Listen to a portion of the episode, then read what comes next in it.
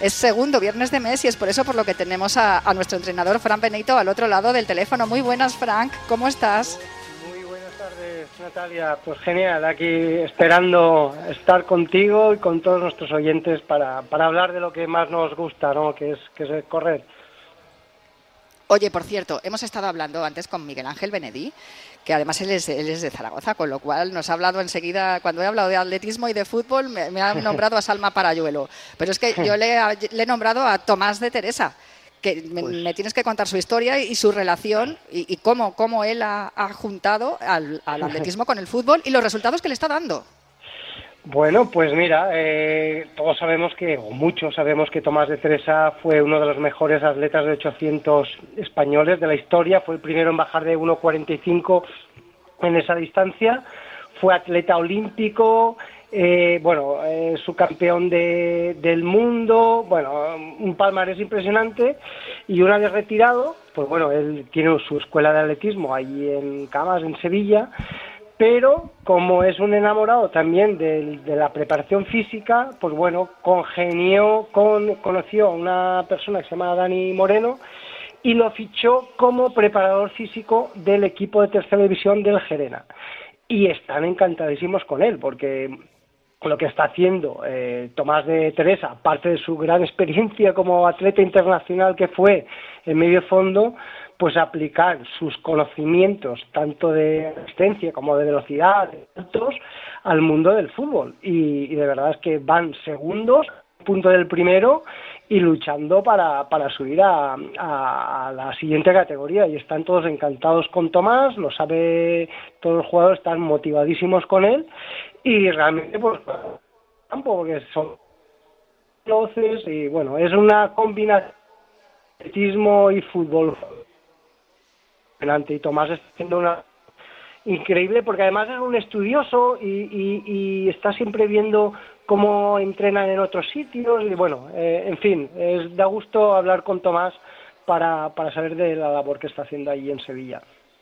Eh, Estamos hablando además que está en tercera federación, o sea que es que no está, eh, no está en, en ninguna categoría que sea baladí. De hecho, No, no, tiene, tiene, tiene grandes eh, rivales en la categoría. Está el Sí. Sevilla C, el Córdoba, el Puente Genil. Tengo por aquí a, a Rafa Maínez, que es experto en estas categorías y seguramente que, que le interesará muchísimo lo que estamos hablando del Gerena y que como To- eh, Tomás de Teresa, uno de nuestras referencias, una de nuestras referencias en una de las distancias más difíciles, hemos hablado mucho hoy del 800, eh, está aplicando sus conocimientos como entrenador de atletismo también a los futbolistas y cómo poco a poco están obteniendo resultados que van segundos en la categoría en, en tercera federación.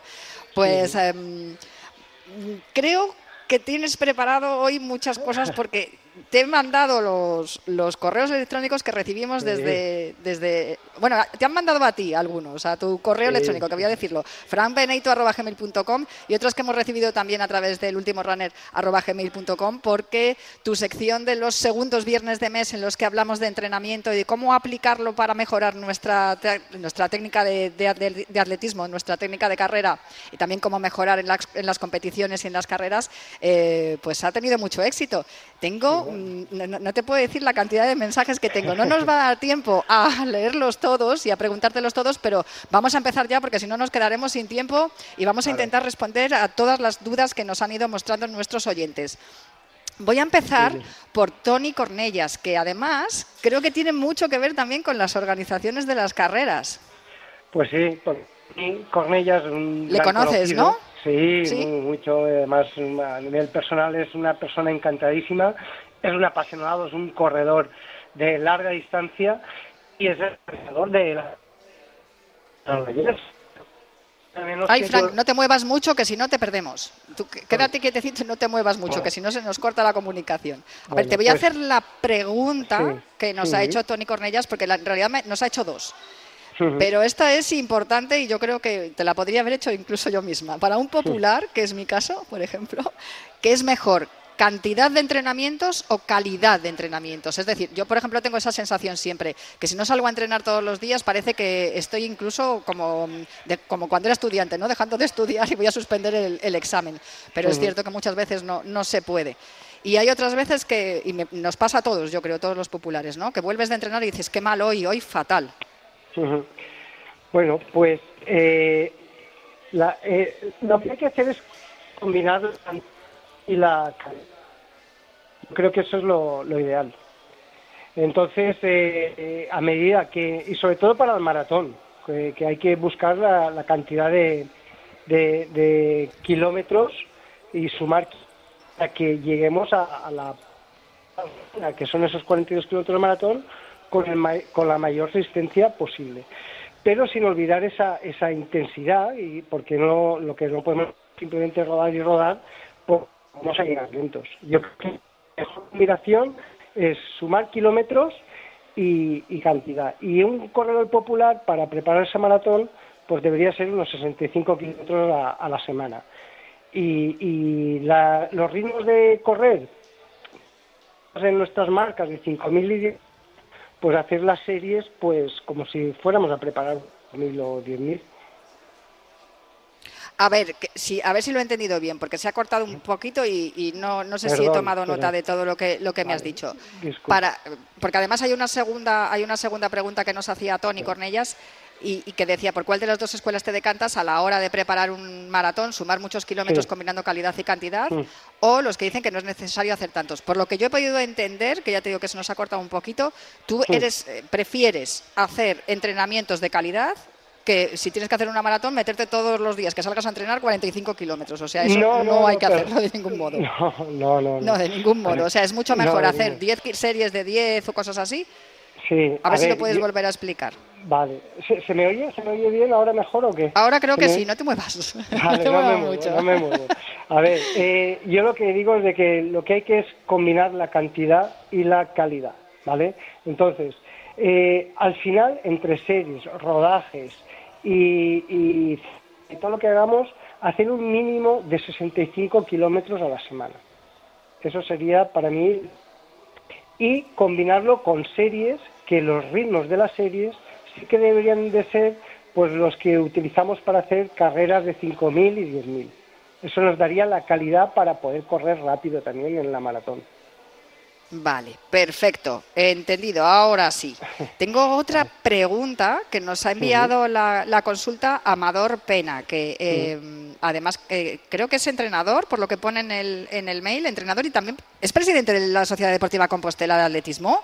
Ah, mira, ya estamos combinando fútbol y, atletismo de nuevo. otra vez, es que el día nos viene perfecto. Pues sí, Amador es además corredor de medio fondo también y, de ah, hecho va a competir este próximo fin de semana en la Campeonato de España Máster en 10.000 y en la milla. De hecho, eh, internacional en, Portugal este mismo año en 800 metros, que es un conocido que, además, eh, como te he dicho, es entrenador y bueno, pues nos hace preguntas porque él siempre quiere estar al día también de lo que, de lo que se mueve en el mundo del atletismo, ¿no? Pues eh, voy a formularte la pregunta que nos ha escrito. en este caso ha sido a frankpeneito.gmail.com, que es tu correo electrónico, el correo electrónico de nuestro entrenador de aquí, de Cuídate Runner. Dice, hola Frank, en tu anterior programa nos hablabas de cómo calcular el número e intensidad de las series, pero ¿cómo calculas el ritmo para el primer test en donde hacen el máximo número de miles posibles? Eh, no es una pregunta fácil. No, no es fácil. A ver, es que yo entiendo la pregunta. A ver, eh, el, entrenador al final lo que quiere saber es, jolín, voy a ponerle un test a mis atletas para saber cuántas qué cantidad es el máximo que puedo hacer, pero qué, qué, qué, qué porcentaje utilizo. Si hace, si corro, si mi atleta corre un mil en cuatro minutos a tope, ¿a qué ritmo le pongo el, el test? Pues es nuevamente eso, o lo que, lo que creo que es lo más conveniente es calcular entre el 80 y el 90% de ese máximo. Es decir, si puede correr a, 40, a 4 minutos al kilómetro, si calculo el 80%, posiblemente será a 4.25, más o menos, estará el, ah, perdón, a 4.40 aproximadamente. Hay que calcularlo, hay que sacar la calculadora eh, transformar esos cuatro minutos en segundos y luego sacar el 80%. Entonces, una vez tienes el, el 80% de tu mejor marca personal corrida a tope en un mil, empezar a hacer series. Recuperas, por ejemplo, pones una, recuperación de los tres minutos y haces que el atleta haga la mayor cantidad de series posibles a ese ritmo cuando ya más psicológicamente o ya no haga el ritmo previsto, para. Y ese es el máximo número. Entonces, en función de la temporada que estemos, yo lo que hago es calcular el 80%, porque van a salir más series seguro, más series porque la intensidad es menor, pero cuando ya nos acercamos al objetivo principal de la temporada, aumento, calculo sobre el 90%. Evidentemente el 90% va a ser más exigente, posiblemente tenga que las series a 4.15 aproximadamente, 4.20 y hará menos. Entonces, pues bueno, al final aplicaré el, en función de las series que ha hecho el atleta en ese test, pues luego en los entrenamientos pues haré menos. Si, por ejemplo, para, para que lo tengamos claro, cuando ha, hecho al 90% del 1000, si ha hecho, por ejemplo, 10 series al, al máximo, haciendo el máximo que podía, luego en entrenamientos le pondré 7 o 8 series, porque nunca a entrenar al máximo de las posibilidades. Ese test, el objetivo, en definitiva, es para saber cuál es tu máximo, lo que eres capaz de esforzarte al máximo, para luego en los entrenamientos esforzarte al máximo, porque si no, entrenas. Entonces luego sí que haces, pues quitas siempre tres o cuatro series. ¿vale? Más o menos esa es la idea.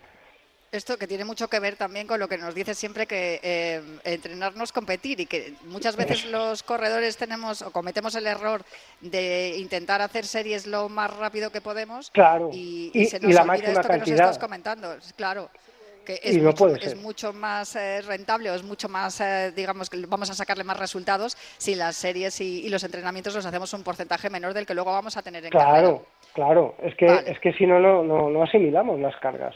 Entonces, vale, o sea que cuando hagamos series y entrenamientos, que calculemos cuál es nuestra velocidad más rápida en carrera y bajemos un 20 o, un 10%, dependiendo de lo cerca que tengamos la competición. Eso es, cuanto más cerca. Sí, dime, dime, dime. No, no, dime, dime, que cuanto más cerca la competición vamos aumentando el porcentaje de intensidad. Eso es, lo has entendido perfecto. Creo que me vas a quitar el puesto de entrenadora. ¿eh? no, no, he ido tomando nota, no te pero seguramente que todos los que corren se sabrán perfectamente de lo que estamos hablando y, desde luego estarán tomando nota también. Te voy, a, te voy a hacer una pregunta que tiene también mucho que ver con esto que estamos hablando hoy aquí en Fútbol Emotion, porque, claro, una cosa son las eh, zapatillas que se utilizan para, realizar la competición y otra cosa es las que utilizamos para entrenar. Y eh, Tino Ferrer nos ha mandado un, un mail preguntando si es necesario o conveniente tener más de un par de zapatillas para entrenar e ir cambiando. Porque yo sé que tenemos que tener unas para competir y otras para entrenar, pero las de entrenamiento también tenemos que ir variándolas. Yo, yo hablo desde mi experiencia, ¿eh? han sido muchísimos años eh, entrenando con seriedad, vamos a decir casi como un profesional, y yo lo que hacía era cuando un modelo entrenamiento me venía bien, repetía y repetía y repetía un año y otro. Lo único que las marcas muchas veces la van cambiando un poquito, yo intentaba que lo modificaran lo menos posible. Pero si, mm, si te va bien un modelo, repítelo todas las veces que, puedas y, siempre utilizar ese. Sí que es verdad que para competir utilizar pues las típicas voladoras, que eran más ligeras, y, y, esas solo, solo, las utilizaba tanto para competir como para hacer series. Otra es si tienes, si te gusta correr por monte y todo, pues tienes unas de trail, porque las de asfalto tienen unas características y las de trail otro. Y mi consejo, que me lo han anotado aquí, es de que si compites a, menos de, de 3,45 kilómetros, es decir, a 3,40, 3,30, sí que es conveniente que tengas unas zapatillas de entrenar y unas de competir, unas ligeras. Pero si corres a 4 minutos, 4, 10, 4, 15, no es necesario. no, no le van a sacar tanto partido a la zapatilla voladora. ¿Vale? Y vas a mantener una buena amortiguación porque el entrenamiento te permite esa amortiguación. Entonces, un modelo para trail, un modelo para asfalto, un modelo para competir eh, más ligera. Si corres a menos de 3,45 el kilómetro, que es cuando le vas a sacar rendimiento, sobre todo imprescindible las FBR. Las FBR para utilizar, perdona que meta la cuña, pero que es que es una zapatilla que, le, que te va a permitir que trabajes la técnica de carrera y fortalecer el pie y la pierna. Y utilizándolo en los calentamientos, solo en los calentamientos, por ejemplo, ya te va, ya te va a ser útil. Yo lo que estoy tomando, de lo que estoy tomando nota es que además de tener todas esas zapatillas voy a tener que comprar un armario para poder guardarlas todas, Frank.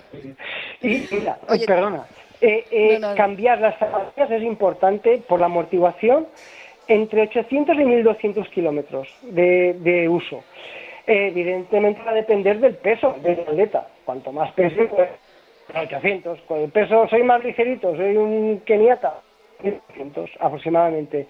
Y en el caso de las zapatillas voladoras, entre 400 y 500 kilómetros, porque tienen menos amortiguación normalmente y se desgastan más.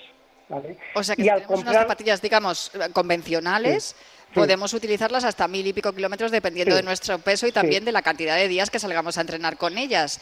¿Y cómo podemos saber? Eh, a ver, ¿tenemos que poner la aplicación todo el rato para saber cuántos kilómetros llevamos? ¿O hay una manera de detectar cómo está el desgaste de la zapatilla mirando la suela o la parte trasera del talón? Hombre, si, si ya la ves tú de vista que está muy desgastada, pero normalmente la sensación del propio cuerpo te lo dice. A mí, por ejemplo, la rodilla izquierda, eh, tú sabes que estoy operada las dos, pero la izquierda era cuando ya la zapatilla empezaba a perder mm, amortiguación, ya empezaba a molestarme la rodilla. Cambiaba la zapatilla y, genial. Y, en eso tengo que decir que para cambiar de, una zapatilla vieja a una nueva, lo mejor es que haya una transición, no cambiar de repente, sino a lo mejor yo compro ya las nuevas y sigo utilizando unos días o cada dos días utilizo las viejas, un día las nuevas, cada dos, uno, dos, uno. Luego ya hago uno, uno que retiro las viejas, para que no haya tanto cambio diferente. Por eso, eh, eso eh, lo que reafirma es el por qué me gustaba siempre utilizar el mismo modelo, para que no me cambie la amortiguación, la manera de, de, correr, ¿sabes? Eh, entonces, cuando compres una nueva, no la cambies, retires la vieja directamente, sigue utilizándolas poco a poco, alternándolas con, con las nuevas. Y se puede, por ejemplo, ponértelas para salir, a, para ir a trabajar o algo así, ¿no? O, tú recomiendas que solamente las utilicemos para salir a correr. No, hombre, también al principio las nuevas Mira, primero, cómpratelas por la tarde siempre, porque el pie está más dilatado, entonces... ah, sí, eh, hay que comprar las zapatillas por la tarde, porque el pie está más dilatado. Claro, está más dilatado, has caminado más durante el día... Esto nos sirve para el atletismo y también para el fútbol, ¿no? O sea, las zapatillas hay que comprarlas por la tarde. Claro. Oye, que si solo podéis venir por la mañana, podéis venir por la mañana a comprarlas, pero es recomendable comprarlas por la tarde que el pie está más dilatado, es curioso. Claro, sí, sí, es que tú, pues han habido muchos casos, que la compras a las 10 de la mañana tira, por la tarde, esta botón es pequeña, o esta zapatilla, es que si es la misma, pero el pie está más dilatado, más hinchado. Entonces, eh, es algo que, que, yo siempre a los atletas lo he aconsejado, me lo he aplicado a mí mismo, me lo sigo aplicando y es muy recomendable, ¿eh? muy recomendable porque vas a estar, vas a, a, a acertar mejor. Vale, pues vamos a decirte, te voy a leer la última pregunta porque si no, no, nos va a dar tiempo a contestarla. Pero también, también es importante esto que estamos hablando de las zapatillas. Yo creo que esto también lo vamos a tener que hablar en algún momento con Dani Porro para lo que has comentado, ¿no? La posibilidad de evitar lesiones y que en cuanto notemos que tenemos alguna, alguna molestia con las zapatillas viejas, que las cambiemos. Hay un mensaje de Emilia López Abad que nos dice que tiene 22 años y es estudiante universitaria de matemáticas. O sea que a ella se le explica lo de los porcentajes de los entrenamientos lo va a entender a la primera, no como yo que he tenido que ir haciendo cálculos y tomando nota. Nos preguntaba, en el programa que viene, ¿podrías explicar cómo piensas que es mejor entrenar para una competición? ¿Por ritmo objetivo o por el ritmo que ya se tiene? Por ejemplo, si alguien quiere correr un 10K 430 teniendo el VA 5, ¿A qué ritmo de los dos sería mejor que entrenase las series de 1000 y por qué?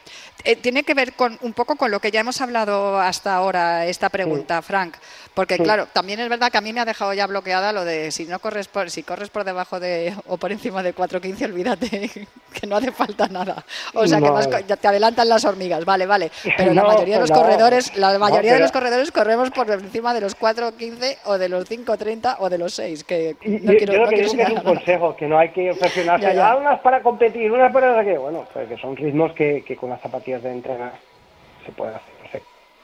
Vale. Oye, eh, otra cosa más, por cierto, que, estás hablando de que mantener el mismo modelo, pero los modelos van cambiando. O sea, luego al final no te queda otra que renunciar a, tu vieja zapatilla e ir, eligiendo un nuevo modelo, pero lo más similar, ¿no? Lo que más parecido a tu forma de correr. Eso es, eso es. Es que si no. Bueno, en cuanto. Dime, dime. No, que en cuanto a la pregunta de, Emilia. es, tiene, tiene algo que ver con lo que hemos hablado antes también, a, la hora de entrenar los ritmos de las series para la competición. Sí, sí, pues sin lugar a dudas eh, hay que entrenar por el ritmo que ya se tiene. ¿Y por qué? Pues porque todos queremos eh, o no queramos, tenemos unos límites fisiológicos. Entonces, eh, yo no puedo pensar que corro a 5 minutos en 10.000 en 50 y no sé si mi límite está en 47 no lo sé. A lo mejor está en 36, pero como no sé si es 36 o 47, lo ideal es entrenar para asimilar bien las cargas sobre lo que yo sé que valgo ahora. ¿Por qué? Pues porque, por lo que estoy diciendo, es que me puedo sobreesforzar. Y el sobreesfuerzo es lo que nos va a perjudicar cara al rendimiento. Siempre hemos hablado de que lo ideal es la eliminación de las cargas. Entonces, si yo corro en, en 50 minutos, voy a hacer las series de 1000 a 5 minutos del kilómetro, que es lo que sé que soy capaz de correr 10, 10 kilómetros, o a 4.55 como mucho, 5 segunditos más rápido como mucho, porque eso eh, en ese juego de 5 segundos sé que lo voy a hacer. Pasar a 10 segundos ya de ritmo de mejora por kilómetro es saltarnos un nivel ya y eso nos puede empezar a perjudicar. Vale la pena ir pasito a paso, vamos a subir el rascacielos de peldaño en peldaño, porque así nos aseguraremos que si somos capaces, nuestro potencial genético es subir 60 plantas, pues las subiremos. Porque si queremos subir al, al, ático, pero no somos capaces eh, de manera natural, fisiológica, pues vamos a reventar, vamos a reventar. Entonces siempre por lo que somos capaces de hacer en cada momento. Vamos a asimilar las cargas y vamos a ir mejorando poco a poco si lo bonito, lo más bonito es llegar a descubrirse el propio límite, el, de cada uno. Entonces, lo, ideal es eh, lo que he dicho, eh, no saltarse, no saltarse los escalones y subirlos de uno en uno. Cuando eh, Emilia López habla de ritmo objetivo, ¿a qué se refiere exactamente? No, pues precisa, hombre, muchas veces tú piensas que tú empiezas a correr y, y empiezas a mejorar y ahora tú, por ejemplo, piensas que corres en 50 minutos de Pues voy a intentar correrlo en 45, mejorar 5 minutos, que parece que sea algo muy fácil eh, y realmente no es. Mejorar 5 minutos supone mejorar 30 segundos por kilómetro. Eso es subir tres niveles. si hemos hablado de que un nivel supone 10 segundos por kilómetro, sería subir tres niveles por encima de tus capacidades naturales. Y lo normal, lo normal eh, es que revientes, que revientes, porque no, tú si vas a hacer series de 1000 a 4 minutos 30, que es lo que supone correr en 45 minutos, que es lo que tú quieres hacer, si, si realmente deberías hacerlas a 5 minutos, correr a 4.30 posiblemente a la cuarta serie estés muriendo, y a la hmm. quinta más, y a la sexta por insistencia sigues haciéndola y ya no puedes más. Lo normal es que te fatigues, te sobreentrenes y vayas a peor. O sea, lo que quiero decir con esto es que las marcas no se compran, no es como ir a un supermercado y me gusta este, esta caja de galletas, la compro. No, mm, esto no es tan fácil. hay, que, hay que trabajárselo conforme somos capaces de, de, entrenar debido a nuestro nivel actual. Hay un, esa frase que se recurre mucho de que no hay límites y venga, como no hay límites vamos a conseguir esto y las ultra no sé qué y correr el maratón en no sé cuánto. A ver, eso es, eso es una falacia, es que no, no existe. Claro que hay límites, no hay ningún ser humano que vaya a correr nunca una maratón en 30 minutos, ni, ni un saltador de longitud que, que en un salto haga 15 metros, no pasará nunca. Y eso, eso lo que confirma es de que hay límites humanos, por fisiología pura. Entonces, eh, sabiendo que hay límites, lo que no sabemos cada uno cuál es nuestro límite, mm. pues vamos a descubrirlos poquito a poco, ya está. Y cada uno tenemos el que tenemos, el que está marcado por nuestra genética. Tenemos cada uno un límite, cada uno diferente. Va, lo bonito es descubrirlo. Pues eh, me quedo con esa frase. Tenemos que descubrir nuestros límites y de verdad que ha sido una lección lo que nos has dado hoy. Yo creo que hemos aprendido muchísimo y cómo mejorar nuestros entrenamientos en, las próximas, en las próximas eh, sesiones que hagamos de entrenamiento. Si queréis hacerle alguna pregunta a Frank Benito, ya sabéis, frankbenito.gmail.com o también podéis enviar vuestra consulta al ultimorunner.gmail.com. El segundo viernes de mes le pertenece a Frank Benito a sus entrenamientos y la consulta de Cuídate Runner es para él Así que os esperamos eh, en unas semanas para seguir mejorando en, lo que nos, más nos gusta, ¿no? En, eh, en, el atletismo popular. Pues un abrazo muy fuerte, Frank, y muchísimas gracias por acompañarme un día más aquí en Radio Marca, en Cuídate Runner. Otro para ti, Natalia, para todos los oyentes. Buen fin de semana.